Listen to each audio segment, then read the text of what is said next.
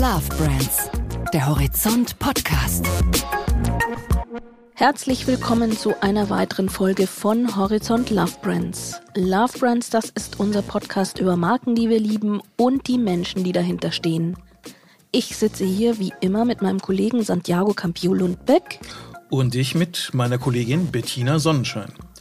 Heute treffen wir uns zum zweiten Mal mit Anke Stübing, Head of Corporate Social Responsibility bei Nestlé. Sie hat uns im ersten Teil schon erzählt, dass sie sich manchmal etwas um mehr Mut bei ihren äh, Kollegen im Marketing erhoffen würde. Aber bei Stübings Job geht es nicht nur um die gute Geschichte, sondern auch um das große Bild. Bis 2050 will Nestlé tatsächlich die Netto-Null bei den Klimaemissionen erreichen. Und in dieser Folge erzählt sie uns, wie sie das eigentlich machen will. Ja, keine ganz kleine Hausnummer.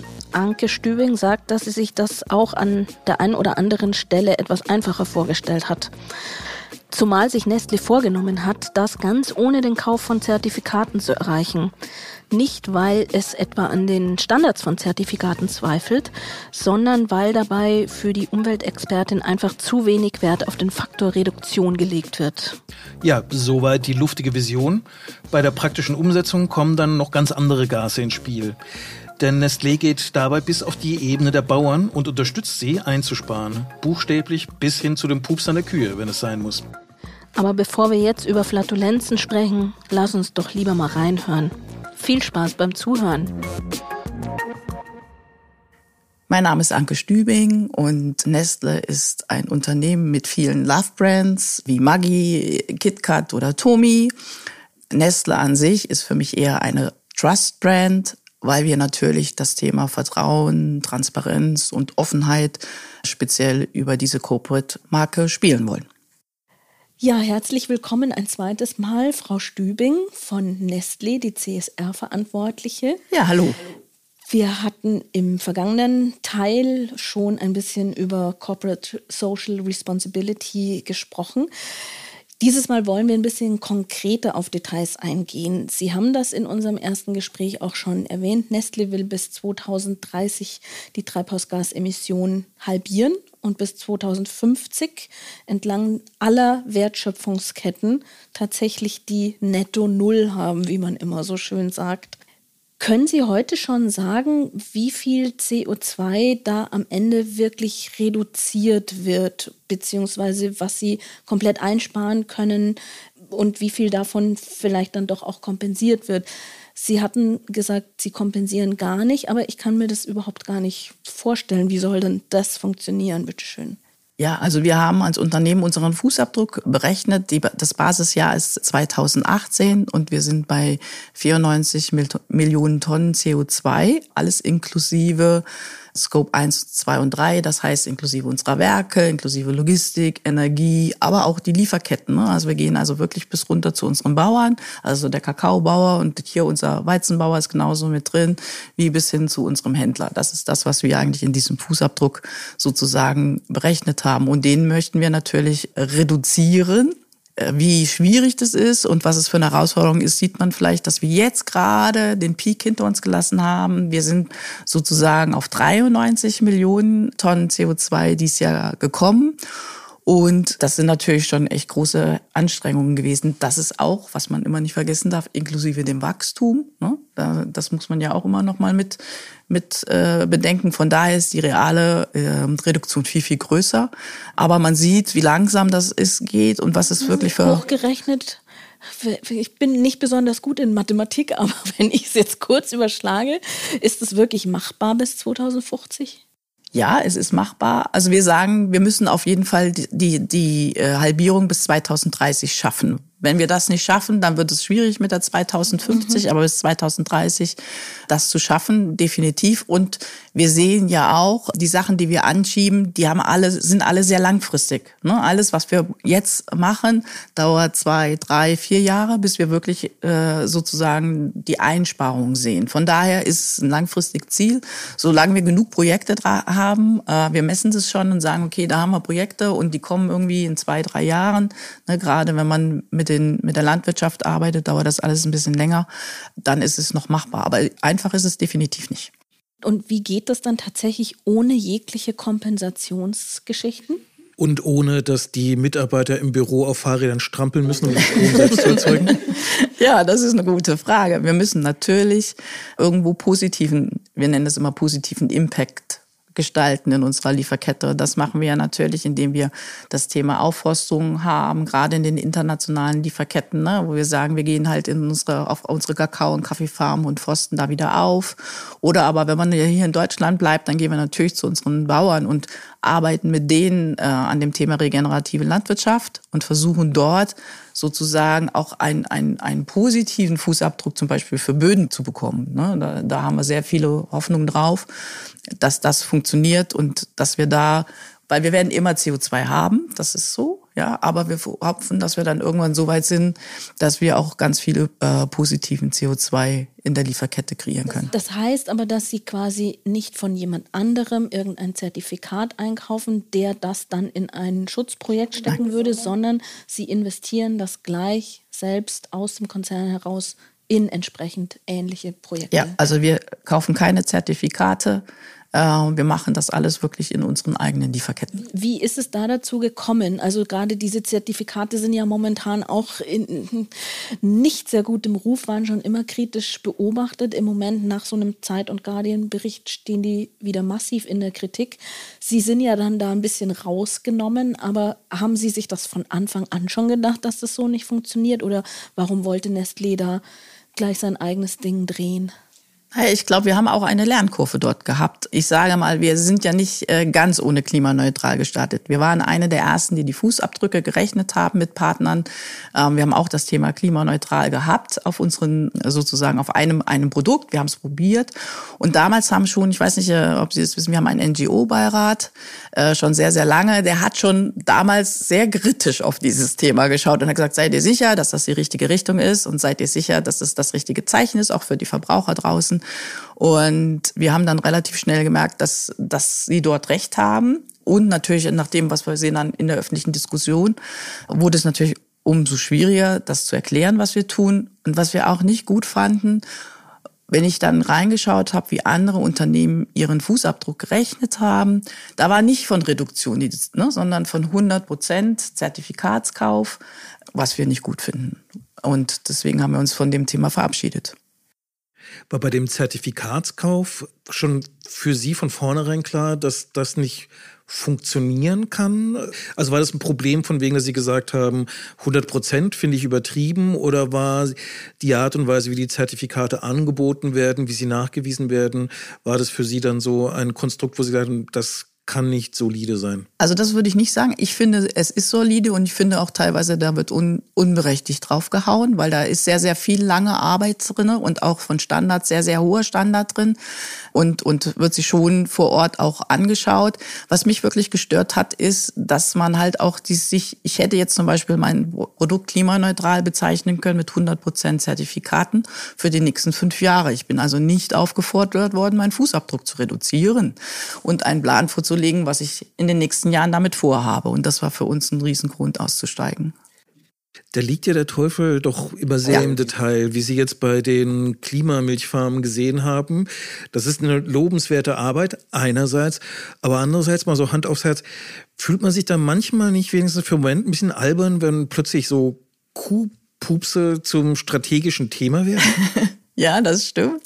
Äh, aber es ist natürlich auch sehr schön. Ich liebe das, äh, auf den, aufs Feld zu gehen und äh, da mit den, mit den Kühen zu arbeiten. Und wenn es das ist, was wir jetzt momentan tun müssen, um das Klima zu retten, dann sehr, sehr gerne. Das ist zumindest sehr greifbar und kann man gut, gut Dinge bewegen. Aber nein, also wir haben ja das Thema Rohstoffe bei uns vor der Brust, ne, was den größten Fußabdruck hat. Für uns weltweit und in der Nestle Deutschland ist das Thema Rohstoffe ein, ein, ein Thema, an dem wir dringend arbeiten müssen, um die Fußabdrücke dort runter zu bekommen. Sie haben es schon erwähnt, das Thema Milch ist für uns, hat macht fast 50 Prozent von den Rohstoffen hier in Deutschland deswegen ist es so wichtig, auch an diesen, diesen Pups-Themen zu arbeiten. es gibt kein Pups-Thema, das ist das Learning dabei. Was war denn für Sie die überraschendste Erkenntnis in dieser Arbeit? Ich meine, Sie kommen hier ursprünglich aus dem Einkauf, also wo man ja mit sehr auf Zahlen guckt und so und was man dann an Konditionen bekommen kann. Jetzt sind sie wirklich wortwörtlich mit den Händen in der Erde. Gab es da so einen Moment, wo sie gesagt haben, so wow, das ist eine Information, die haut mich ein bisschen aus den Socken? Also für mich hat das eigentlich immer sehr, sehr gut gepasst, weil auch als ich im Einkauf war, bin ich sehr oft gefragt worden, wo kommen denn unsere Sachen her und wie werden sie denn produziert? Und wenn wir dann natürlich Themen gefunden haben, die nicht gut waren, musste man an den Themen arbeiten im Einkauf und, und mit den Lieferanten zusammen. Also von daher hat es schon einen Bezug. Ich, wir hatten damals auch im Einkauf schon, hatte ich angefangen, das ganze Thema Responsible Sourcing aufzubauen für uns, dass man verantwortungsvollen Einkauf aufbaut. Das hat, hat schon für mich Sinn gemacht. Und ich habe natürlich viel, viele Lieferketten und Lieferanten gesehen. Das hilft mir heute schon, gerade mit dem Working on the Ground und äh, wenn wir mit den, mit den Farmern äh, diskutieren. Also das, äh, das, das hilft mir, dass ich da vielleicht einen anderen Einblick habe. Diese Klimamilchfarmen, das muss man vielleicht noch mal ganz kurz dazu sagen, da gibt es ja weltweit, sollen glaube ich 40 Stück entstehen, wo dann tatsächlich auf wissenschaftlicher Basis Erkenntnisse rauskommen. Und das ist ja ein absolut lobenswertes Projekt, wie ich finde. Und auf der anderen Seite, ich muss einfach nochmal auf diesen Kritikpunkt zurückkommen. Sie haben das auch im ersten Teil schon angesprochen. Es poppen dann immer wieder so Sachen auf wie diese Palmölgeschichte und das eine überlagert das, das andere. Warum ist es da so schwierig, wenn man auf der einen Seite so tolle Sachen hat, dann aber nicht ganzheitlich richtige Strukturen hinzubekommen oder die Prozesse so sichtbar zu machen, dass es wirklich jedem klar ist, dass was getan wird. Ist Nestle einfach zu groß für das Gute? Nein. nee, dafür sind nicht zu groß. Ich glaube, gerade unsere Größe gibt uns jetzt auch sehr, sehr viele Vorteile. Vielleicht brauchen wir manchmal ein bisschen länger, um Themen zu bearbeiten, aber wir können halt Themen bearbeiten und ändern und abstellen. Wir sind über 150 in über 150 Ländern der Erde unterwegs, ja, und äh, produzieren immer vor Ort. Also wir sind niemand, der irgendwie Produktion aus den Ländern abzieht. Das heißt, wir, wir haben schon auch viel vor Ort, äh, wo wir, wo wir Werte schaffen.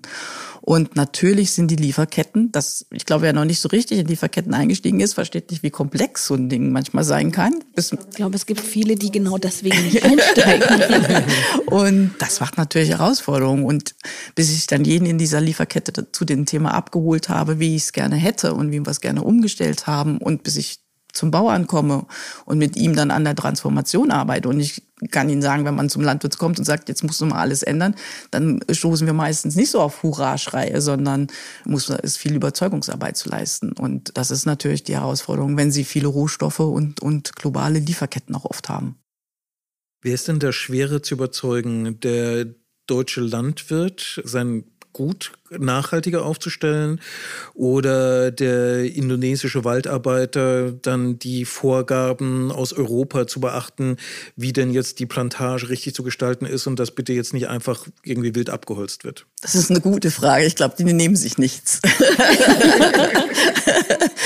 Natürlich sind die Landwirte bei uns die Experten, gar keine Frage. Ne? Aber wir sehen ja auch, wenn wir in die Gespräche einsteigen mit unseren Landwirten, dass dort oft Zeit und Wissen fehlt um es vielleicht anders zu machen, um, um Dinge mal auszuprobieren. Es fehlen einfach dann halt manchmal auch Ressourcen, es fehlt manchmal Budget auf den, auf den Höfen, um Transformationen einzuleiten. Und wenn man mit den Landwirten spricht, die meisten sind eigentlich sehr, sehr offen für das Thema. Sie wissen aber auch oft nicht wie. Ja, und diese Transformation, das haben wir jetzt auch schon mitbekommen.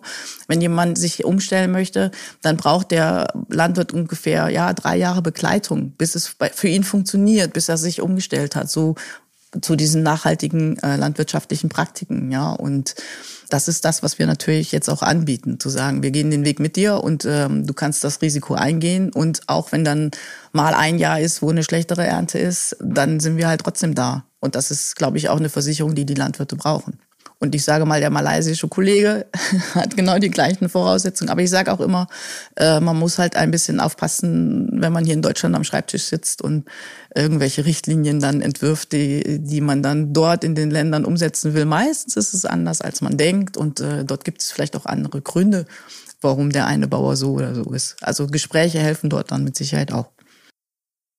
Ja, dann unterbrechen wir auch diese Folge nochmal mit einem kleinen auch das ist kein Spiel, wo es richtig oder falsch gibt.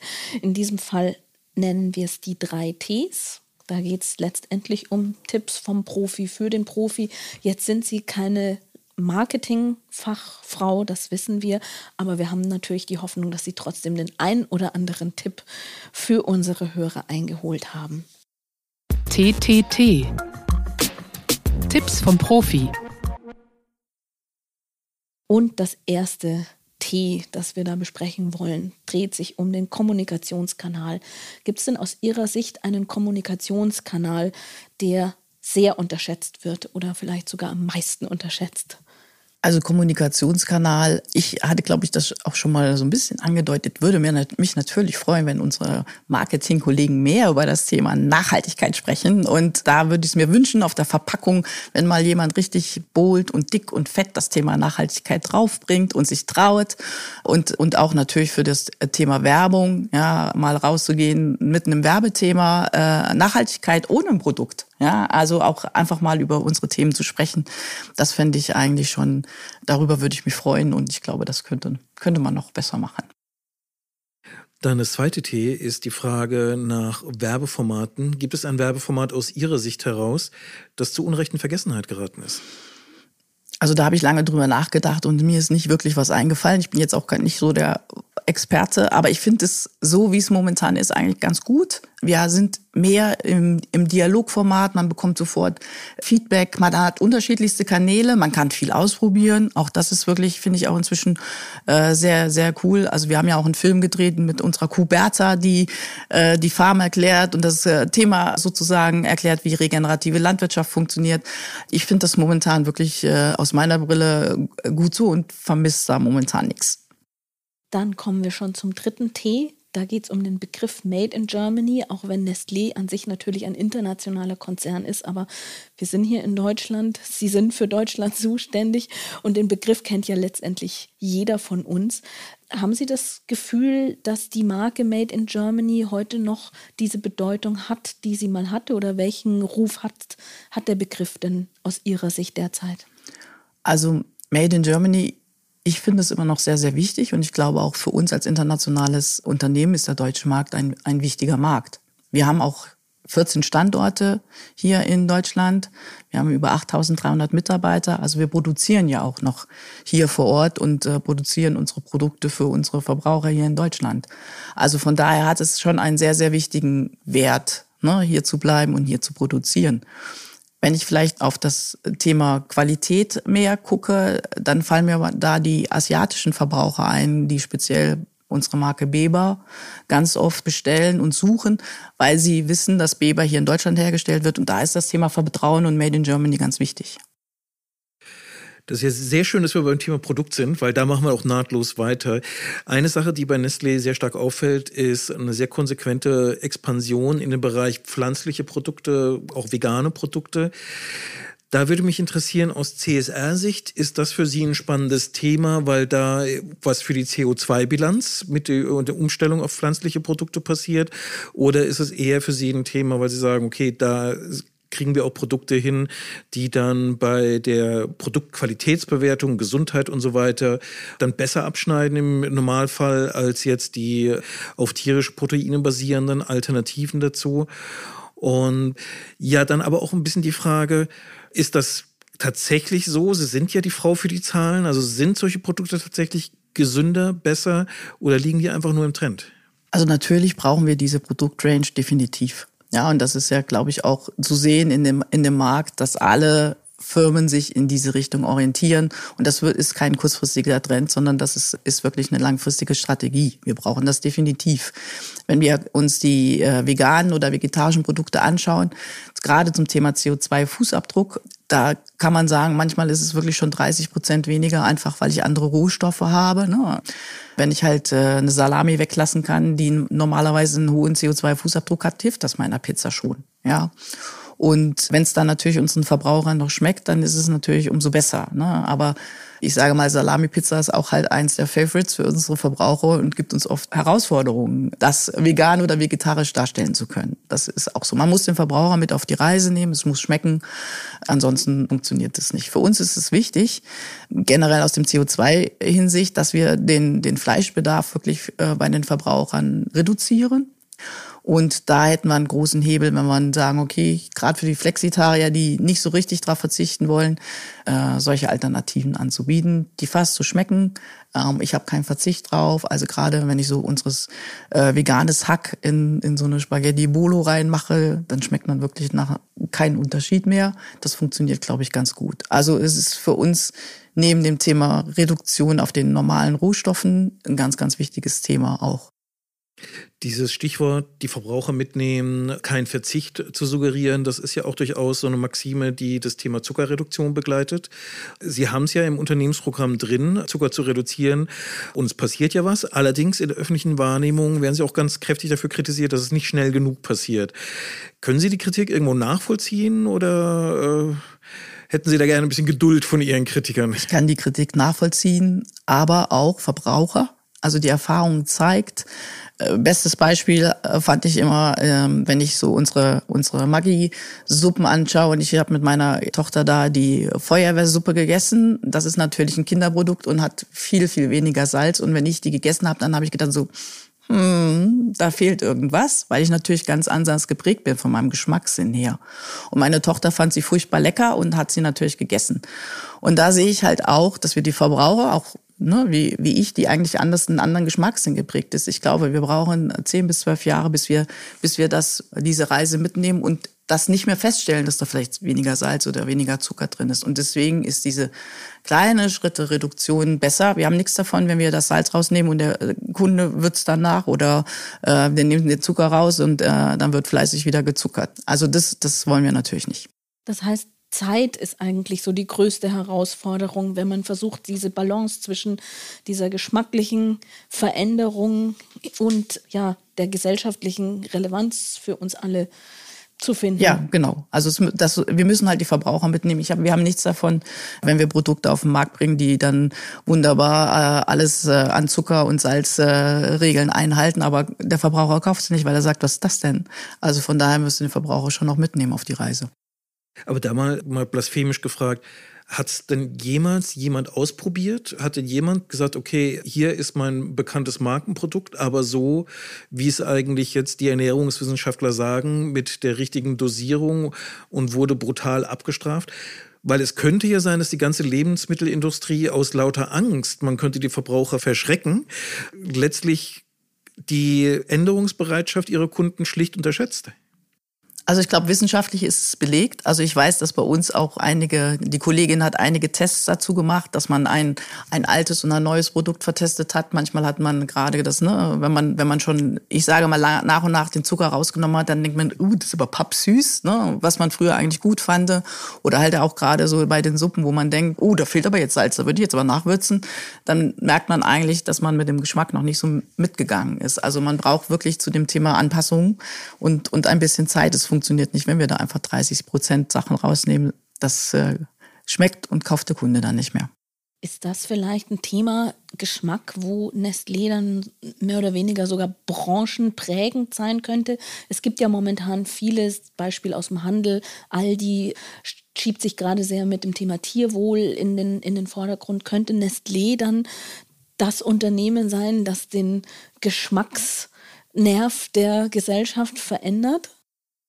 Also wir reduzieren ja. Oder will Ja, genau. Sogar? Wir reduzieren ja, wir reduzieren ja wirklich überall. Und äh, manchmal sind wir wirklich auch schon an den Grenzen angekommen, dass die Verbraucher sagen, also jetzt reicht's auch, ne? Bitte nicht, nicht noch mehr rausnehmen. Und es sind natürlich auch Sachen, die man vielleicht auch nicht anfasst, weil der Geschmack so geprägt ist, wie er halt geprägt ist. Ja. Und natürlich ist das für uns auch ein Thema, an dem wir weiterhin genauso arbeiten wie an dem Thema CO2 dass wir sagen, wir nehmen Zucker, Salz und Fette raus. Das ist für uns genauso eine Strategie wie auch das Thema Klima. Sie haben ja in Ihrem Job ja noch eine andere Quelle, wo der Appetit vielleicht manchmal gefährdet wird, weil Sie ja noch mal ein bisschen genauer darauf gucken, wie die Sachen entstehen, wie vielleicht dann auch negative Umweltfaktoren in der Produktion manchmal reinspielen, manchmal vielleicht sogar unvermeidlich sind. Gab es denn aus Ihrem Job heraus irgendwo ein Produkt, wo Sie gesagt haben, uh, da kenne ich die Vorgeschichte zu genau, da habe ich jetzt eigentlich nicht mehr so richtig Lust drauf? Ein Produkt, ähm, muss ich jetzt mal überlegen. Nee, da fällt mir nicht wirklich, nicht wirklich was ein, wo ich mich jetzt äh, drüber geärgert hätte. Bei Nestlé gibt es keine Produkte. naja, also ich meine, jeder, der, wenn ich, wenn ich Schokokrossis esse oder KitKat, weiß ich, dass es nicht gesund ist. Aber das ist ja das auch immer, was wir sagen. Wenn man den ganzen Tag Äpfel isst, ist es auch nicht gesund. Aber ähm, nee, also wir haben definitiv an, an vielen, vielen Themen gearbeitet. Wie gesagt, nie perfekt, gar keine Frage. Das heißt, der Palmherzensalat, den gibt es im Hause Stübing immer noch. Den haben wir gar nicht.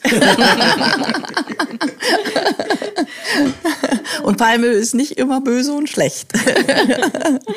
Zum Abschluss bleiben wir noch beim, beim Essen mal Hand aufs Herz. Wenn Sie die Auswahl hätten zwischen so einem, sagen wir, Thunfischersatzprodukt aus pflanzlichen Proteinen und einer normalen Erbse, was bevorzugen Sie? Da wir Thunfisch lieben, essen wir momentan echt viel unseren, unseren Wuner. Also der ja auf Pflanzen basiert ist. Gerade gestern Abend haben wir wieder ein Glas aufgemacht und haben das gegessen. Und dann denke ich schon manchmal, wenn ich mir überlege, wie viel Thunfischdosen wir früher so gegessen haben, ohne drüber nachzudenken, was wir da eigentlich machen.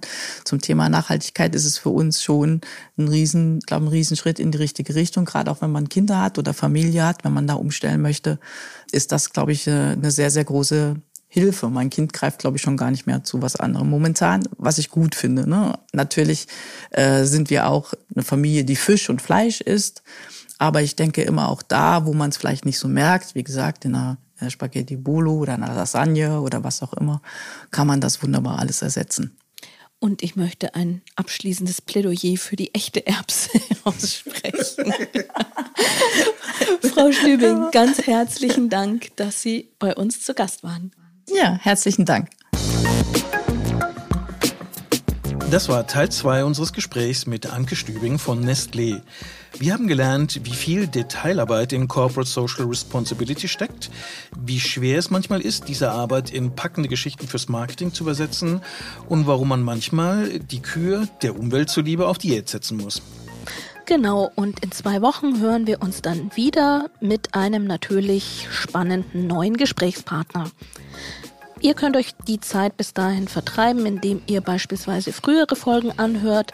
Am besten abonniert ihr unseren Podcast gleich im Player eurer Wahl.